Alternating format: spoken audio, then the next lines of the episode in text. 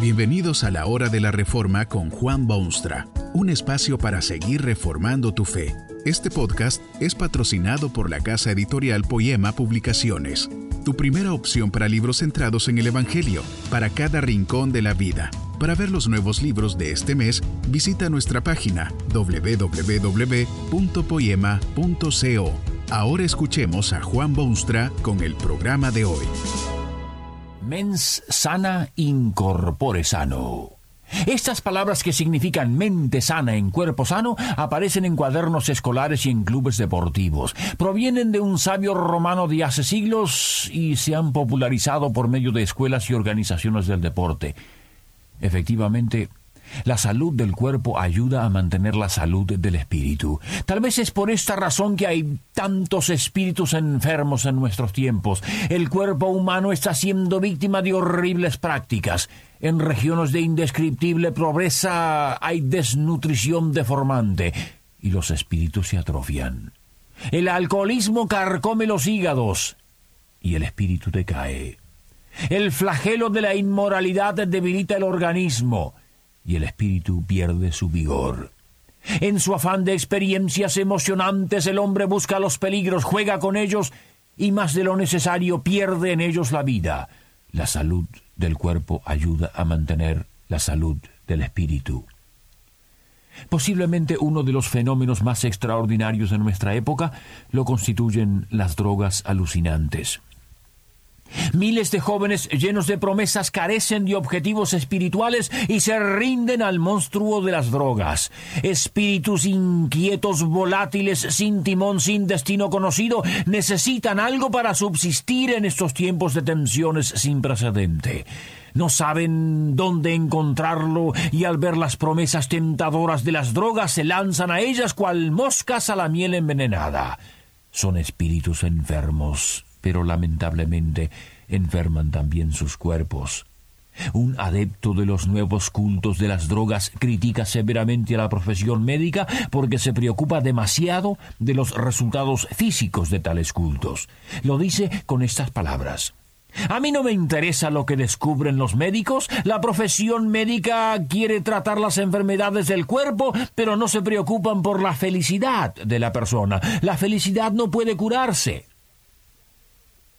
felicidad. Lo que este señor afirma tácitamente es que la felicidad es lo único digno de buscarse, aun si esto significa la destrucción parcial o total del cuerpo humano. Tal vez haya quienes obtienen felicidad por medio de ácidos, productos químicos, marihuana, hierbas y otras especies.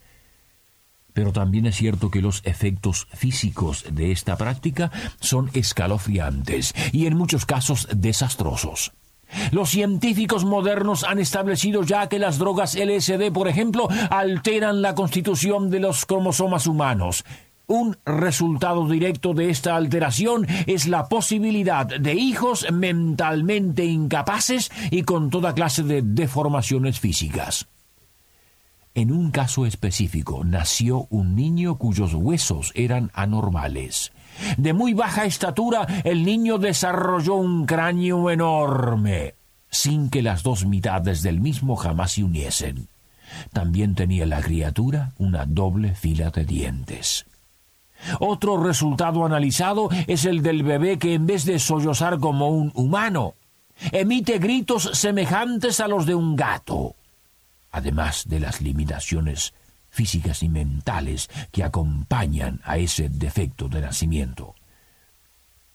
Puede ser que esas substancias hayan dado un momento de efímera felicidad a quienes las usaron, pero han destruido el equilibrio magnífico de la naturaleza y han pasado incorregibles defectos a sus descendientes. Los espíritus enfermos han producido cuerpos enfermos también pero en muchos casos esta pobre gente no tiene otro recurso.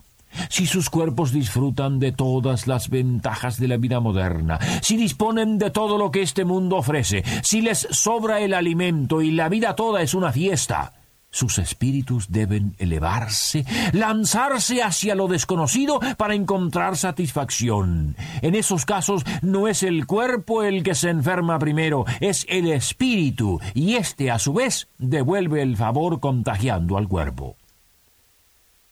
Hay algo que puede hacerse para evitar estas desgracias de nuestra juventud. Los controles paternales y la legislación nacional son todos medios útiles en esta lucha contra los espíritus enfermos que enferman los cuerpos, pero jamás bastarán. Debe irse a la raíz del problema, a su misma base. Es una cuestión del espíritu en primer lugar, es una cuestión religiosa en última instancia. La histórica fe cristiana ha reconocido siempre que un cuerpo sano ayuda a mantener la salud del espíritu, pero reconoce también que si el cuerpo ha de mantenerse sano, debe empezarse por el espíritu. El ser humano no es un animal que pueda dársele este alimento o aquella medicina o inyectarle este suero y estar así seguro de que funcionará a la perfección es una persona creada a la imagen y semejanza de Dios. Tiene capacidades morales, puede discernir y es el conjunto de su personalidad lo que determina su estado, sus actos y sus condiciones. Si el espíritu está enfermo, muy pronto lo estará también el cuerpo. Están inseparablemente unidos. La palabra de Dios no nos dice que el cuerpo humano es templo de Satanás o del egoísmo o de los placeres. No lo dice, pero lo indica.